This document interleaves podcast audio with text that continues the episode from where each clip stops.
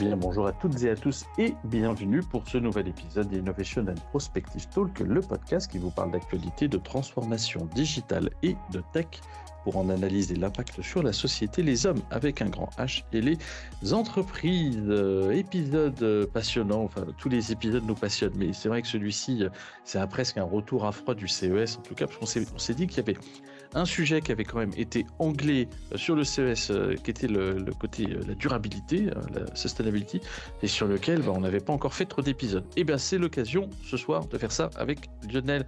Bonsoir Lionel. Bonsoir Mathieu, bonsoir à toutes, bonsoir à tous. Euh, CES 2023, euh, Sustainability is back et pour une technologie qui nous prépare des meilleurs lendemains puisque c'était la baseline traduite approximativement en français. Mais c'est vrai que si, si, cette sustainability était évidemment présente et déjà omniprésente sur, euh, sur, plusieurs, sur plusieurs éditions précédentes du CES, cette année, on a pu identifier deux mindset différent entre le mindset européen qui depuis euh, en plus euh, ces dernières euh, années, plus de chaleur l'été, on arrive à toucher ce réchauffement climatique presque du doigt, etc. Et on nous culpabilise. Et eh bien du côté des États-Unis, on nous dit la tech est là et on va être en capacité, avec des innovations pertinentes, de vous, entre guillemets, préserver votre mode de vie, préserver votre confort et en étant beaucoup plus efficient. Et c'est ce que nous, on a appelé le découplage on passe de la culpabilisation VS découplage, version américaine. Et donc, on préserve, hein, grâce au. Parce que moi, je parlais beaucoup à l'époque, l'époque, c'était demain. On, on, se disait, euh, en fait, effectivement, tu avais une forme de, culpabilisation permanente sur 2021-2022. Euh, de cette culpabilisation, c'est presque une contrainte, mais finalement, on a déresponsabilisé. C'est à peu près ce qu'on se disait en disant, bah oui, la techno te déresponsabilise parce que grâce à ça, tu vas, tu vas pouvoir préserver ton confort ou ton petit confort et quand même optimiser les ressources. Mais il y a quand même un engagement suffisamment fréquent pour qu'on puisse dire finalement, c'est un découplage, c'est-à-dire que tu es engagé, tu sais exactement qu'il faut optimiser les ressources, tu es dans une démarche euh, qui est positive et euh, durable, et pourtant la technologie vient euh, t'apporter une forme de préservation, tu le dis, de, confort tout en ayant cet objectif final. Est-ce qu'on a des exemples intéressants? Je crois qu'on avait commencé par une société française. Une société française qui s'appelle Quantia, et qui est quelque part au cœur de la transformation de l'utilisation de l'énergie avec un, système qui s'appelle Gecko. Alors, qu'est-ce que l'on entend par, euh, par ce système? Eh bien, quand vous prenez par exemple votre douche, on vous dit, quand on veut vous culpabiliser, on vous dit, il faut pas la faire trop chaude, pas bon pour la santé, il faut pas la faire trop longue parce que vous consommez de l'eau, etc. Et d'ailleurs, on pourrait revenir sur une start-up que l'on avait vue euh, il, y a quelques, il y a quelques années en, Hollande, une start-up hollandaise, sur le recyclage de l'eau. Et si on associait les deux systèmes, ça pourrait faire quelque chose d'assez terrible. Et bien là, qu'est-ce que, que propose Quantia avec son système Gecko? C'est le premier chauffe-eau écologique et intelligent. Alors, une fois qu'on a dit ça, ça fait buzzword, mais en fait, c'est comment récupérer la chaleur de l'eau qui part dans le siphon de votre douche. Vous avez chauffé l'eau au départ, vous vous êtes bien rincé, bien lavé, bien frictionné les cheveux, je ne sais pas. En tout cas, vous avez pris du plaisir avec de l'eau chaude, mais cette eau chaude, elle part dans le siphon de votre douche. Eh bien, avec le système Gecko, il réutilise cette eau chaude pour améliorer le chauffage de l'eau qui va arriver dans votre douche. C'est un, cycle vertueux. Et ce cycle vertueux, eh bien, finalement, euh, vous allez, sans le savoir, avoir une énergie beaucoup plus efficiente pour pouvoir chauffer l'autre votre douche. Et c'est ça qui, va faire que cette récupération de chaleur des eaux usées va vous permettre de chauffer l'eau qui arrive dans votre douche et donc économiser de l'énergie. Si en même temps on, associe ça avec un système de retraitement des eaux, parce que c'est vrai que l'eau d'une douche, à part avoir un, petit peu de savon, un petit peu de shampoing, elle est facilement retraitable, eh bien on pourrait imaginer que l'on économise et de la chaleur, et de l'énergie pour chauffer l'eau, et de l'eau elle-même, puisque on pourrait recycler l'eau. Alors ça, évidemment, c'est pas quand, euh, Quantia qui le propose, euh, c'était euh. Il y avait Hydraloop, effectivement, c'est la récupération des eaux, alors qu'on avait vu l'année dernière. Et nous avions, alors ça c'était effectivement sur, le, sur Amsterdam, et on avait également vu euh, sur le CES 2022 euh, Rainstick et la Circular Shower qui, en fait, reprenait l'eau qui partait du siphon, qui partait dans le siphon, et qui la retraitait pour la faire repasser dans la colonne d'eau, avec un, traitement qui permettait euh, sur, c'est un traitement par luminescence, si je ne me trompe pas, et qui permettait justement d'aller récupérer et enfin économiser 80% d'eau et 80% de l'énergie, donc avec un retour sur investissement total, ce qui, ce qui à peu près à 5 ans si je ne me trompe pas. Et c'était la douche dite circulaire et qui s'activait par connexion Wi-Fi. en tout cas, j'ai jamais vu le modèle fonctionner dans, dans le dur. Hein. Mais bon, il y avait un, traitement, et ce traitement, c'est un traitement, euh, euh, si je ne me trompe pas, par luminescence. Je suis en train d'essayer de, retrouver mes notes, mais il y avait effectivement ce recyclage de l'eau qui permettait bah, de retraiter l'eau qui partait euh, dans les eaux usées. Donc en fait, si on pourrait imaginer le, meilleur des deux mondes, c'est-à-dire une partie du recyclage, le rechauffe par effectivement ce qui, potentiellement manquerait comme eau, et puis pouvoir retraiter ces éléments. en tout cas, c'était l'année dernière, c'était circulaire. Il y avait beaucoup de choses autour de l'eau, effectivement, euh, l'année dernière et ça s'est un peu confirmé cette année. Mais bon, en tout cas, là, on peut prendre sa douche et euh, globalement, on, optimise quand même l'énergie nécessaire à, chauffer euh, cette truc. Voilà, donc j'ai retrouvé mes notes. il y avait un microscreen qui, à la racine même de, du, chiffon, déjà faisait une espèce de filtrage comme du filtre à charbon et il y avait un traitement UV dans la colonne qui permettait de décontaminer l'eau euh, pour qu'elle puisse être réutilisée euh, pour, pour être douchée. Voilà. Et donc là, on imagine que dans des installations, que ce soit privées ou collectives, on a un résultat en termes d'économie d'énergie qui est colossal. C'est exactement comme cette start-up française dont j'ai oublié le nom et qui n'avait pas exposé au CES de mémoire, mais qui traite notamment l'eau dans les laveries publiques et qui permet, ou les laveries industrielles, et qui permet avec un retour sur investissement extrêmement rapide, de l'ordre de quelques semaines, un mois, deux mois, euh, qui permet justement d'économiser énormément d'énergie, notamment dans le chauffage de l'eau.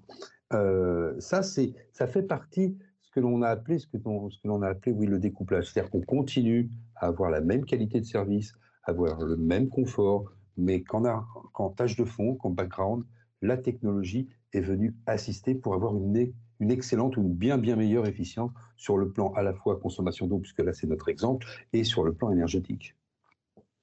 Alors, dans les autres sujets, si on reste dans l'eau, il y avait euh, encore une société française. on passera peut-être sur les autres après, mais en tout cas, il y a eu une autre société qui, par ailleurs, a gagné un CES Awards, qui s'appelle Aqua Robotique et qui a développé, euh, elle, une solution euh, robotique autonome qui va permettre à l'ensemble des gestionnaires d'infrastructures et notamment d'approvisionnement en eau euh, de prévenir euh, ces pertes d'eau qui sont estimées entre, alors ils disent 30, euh, entre 20 et 30 d'eau qui serait perdue à cause des fuites directement avant, enfin avant même dans le réseau, hein, avant même que ça arrive chez le, chez le, chez le consommateur. donc l'idée pour eux, c'est d'avoir développé ce, robot qui, est un espèce de, grand tube qui va rentrer à l'intérieur bah, de l'infrastructure et qui va permettre d'identifier ces fuites de façon autonome et sans couper le réseau. Donc, ce qui est intéressant, c'est qu'on va pouvoir se prémunir de pertes, identifier, cartographier le réseau, le cartographier pour potentiellement le gérer à terme en digital twin. On pourrait imaginer effectivement cette solution de, supervision, en tout cas cette, cette forme de, techno, et euh, pouvoir, bah, sans couper la distribution, pouvoir intervenir de manière plus précise plus rapide et puis euh, essayer de limiter euh, ces pertes euh, donc en changeant les, bonnes sections de tuyaux sans avoir à péter 50 mètres de rue parce qu'on ne sait pas trop où c'est quoi. Donc ça en tout cas Aqua Robotique est, assez pertinent puis alors le robot est toujours séduisant puis en plus il est autonome et puis il est français donc on à tout on check toutes les boxes.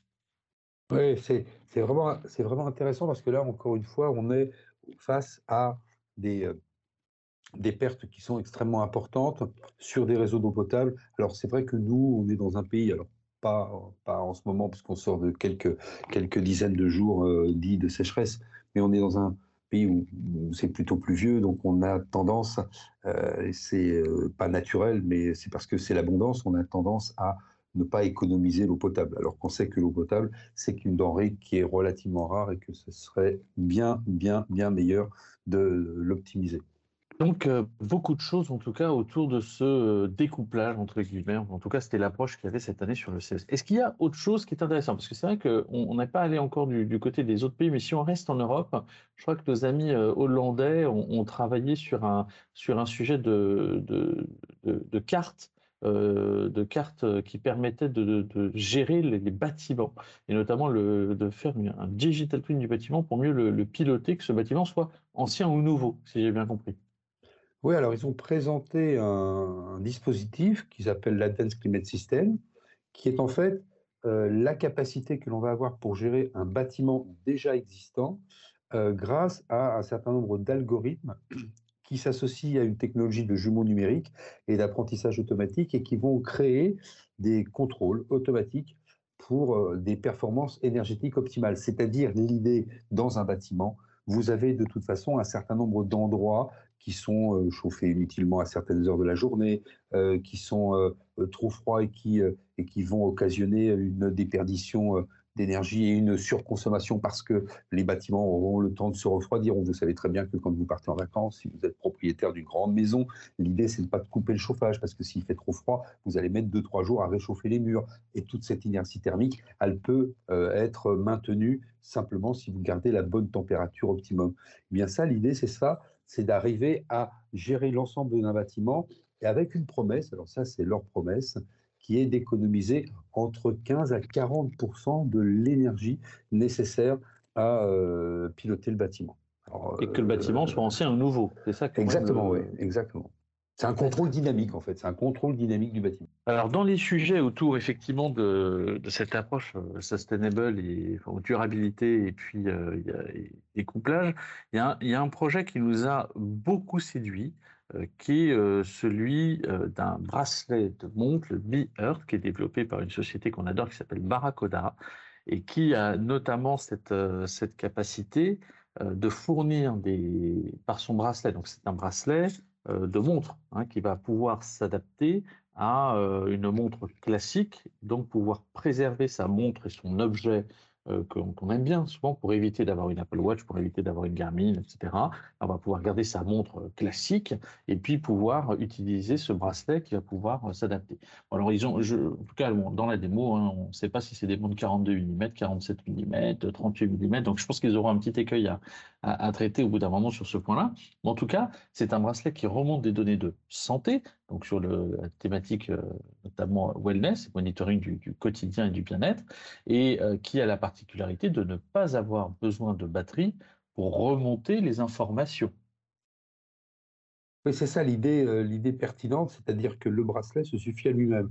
Le bracelet contient toute la série de capteurs qui vont récupérer vos données de santé, euh, nombre de pas, température du corps, euh, euh, vitesse de battement de vos cœurs, de votre cœur, etc. D'ailleurs, il l'appelle le Big Heart. et donc, ce tracker de, données de santé est complètement autonome, puisque c'est uniquement le bracelet. Et donc, vous pouvez l'installer sur la montre de votre choix ou votre montre favorite.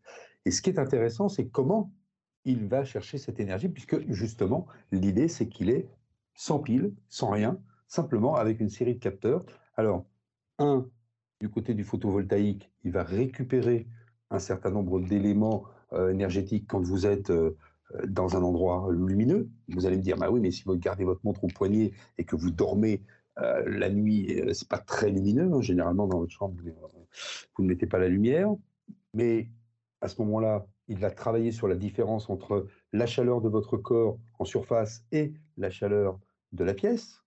Et puis, quand vous êtes dans la journée, même s'il y a peu de, lumière, eh bien, le mouvement également va produire, il va récupérer l'énergie du mouvement. Donc, il est capable de récupérer de l'énergie sur du photovoltaïque associé au mouvement de votre poignet, associé à la différence entre la température externe de votre corps et la température extérieure. Et avec ces trois sources, il finit par créer un volume énergétique suffisant pour alimenter les capteurs du bracelet qui vont permettre de remonter les données de santé. Donc finalement, un bracelet complètement autonome. Bravo, euh, bravo à Barakoda qui, euh, l'année dernière... Pas encore industrialisé. Pas encore, non, non, ils, ils, arrivent. Parce que la stratégie de, de, Barakoda n'est pas de, de commercialiser les, les, produits issus de leur recherche directement sous leur entité, mais de s'associer avec des industriels pour pouvoir diffuser dans un, dans un écosystème et puis dans des capacités de production qui ne sont pas forcément les leurs. Eux, à la limite, ce sont plutôt des, euh, des, une start-up qui fait de la recherche et développement. On pourrait plus tout à fait les appeler start-up parce que ça fait longtemps qu'ils sont, qu'ils sont présents et qu'on les croise, que ce soit dans les, dans les brosses à dents, que ce soit dans le, le, tapis de bain connecté, que ce soit dans mm. euh, pas mal d'autres, d'autres éléments qui sont autour de la salle de bain, on va dire, et la santé euh, qui, qui, qui, peut être captée dans un environnement que vous fréquentez au quotidien. Mais ils s'appuient toujours sur des industriels pour pouvoir commercialiser leur, leur, leur concept. Et donc, beaucoup de projets hein, dans, cette, thématique. On vous a sélectionné quelques-uns qui nous sont apparus comme intéressants. Et c'est vrai que tout le monde se pose, hein, alors même sur les voitures, hein, on fera un focus peut-être auto, mais on bien les côtés de circularité des produits qui sont utilisés euh, dans la conception des voitures, le recyclage, on l'avait vu sur l'IFA de Berlin, sur le centre de Schneider, on l'a revu cette année euh, au CES encore une fois. Euh, on voit bien que se pose la question de la matière première, du monitoring du cycle de vie et de la façon dont toutes ces contraintes, quelque part, euh, même s'il y a une forme d'engagement hein, de beaucoup de la, grande partie de la population sur ces sujets, que ça reste quand même des, irritants euh, du quotidien, bah, sont en fait les moins visibles possibles. En tout cas, c'est euh, sous cet angle qu'on a trouvé cette thématique intéressante cette année sur, sur le CES, puis on va voir si ça se confirme hein, sur d'autres salons cette année. Hein. On rappelle qu'il y a accessoirement quand même le mobile la semaine prochaine, ensuite le South by Southwest d'Austin. Donc il y a quand même un peu de salons sur lesquels on va peut-être retrouver ces thématiques. Voilà. Euh, petite, euh, petit dernier, je crois, on en a déjà vu euh, pas mal. Alors, c'est vrai qu'il y a BFC encore hein, cette année qui était présent. On les a vus à, la Tech, on, les revoit à l'IFA, on les revoit encore une fois, comment il s'appelle, au CES. ils sont à peu près partout, toujours avec effectivement. Alors, ils rajoutent toujours un pile en papier devenu capteur, devenu aujourd'hui intégré de l'accéléromètre. c'est encore une fois une petite pépite technologique et française, bien entendu. Et tout ça biodégradable, hein, BFC avec, euh, avec des, euh, du papier imbibé d'enzymes. Hein. C'est euh, c'est une technologie qui permet d'avoir des, des, des, piles, des piles biodégradables et qui fournissent une petite quantité d'électricité, mais pour tout un tas de dispositifs, comme des microcapteurs, comme ceux qu'ils ont proposés déjà depuis un an et demi. Eh bien, ça nous fait quand même un, un bel épisode avec quelques exemples. C'est vrai qu'on pourrait en citer beaucoup, mais on ne va pas non plus en faire pendant 40 minutes. En tout cas, euh, on vous invite, hein, on vous le rappelle toujours, partagez la bonne parole, abonnez-vous également, puis on va revenir très vite avec un nouvel épisode autour peut-être de la fonctionnalisation des pièces. Ça, c'est un autre grand sujet qui nous a, euh, qui nous a passionnés, hautement intéressant, hein, pour reprendre les tics verbeux, euh, sur, sur cette édition du CES. Si on a tout dit, partagez la bonne parole, abonnez-vous, bien entendu, ne ratez pas l'ensemble des podcasts d'Innovation and Prospective Talk. Et puis, euh, on vous dit à très vite pour un nouvel euh, épisode autour de la fonctionnalisation des pièces. Sujet passionnant. Bonne soirée à tous et à très vite. Salut Lionel. Salut Mathieu.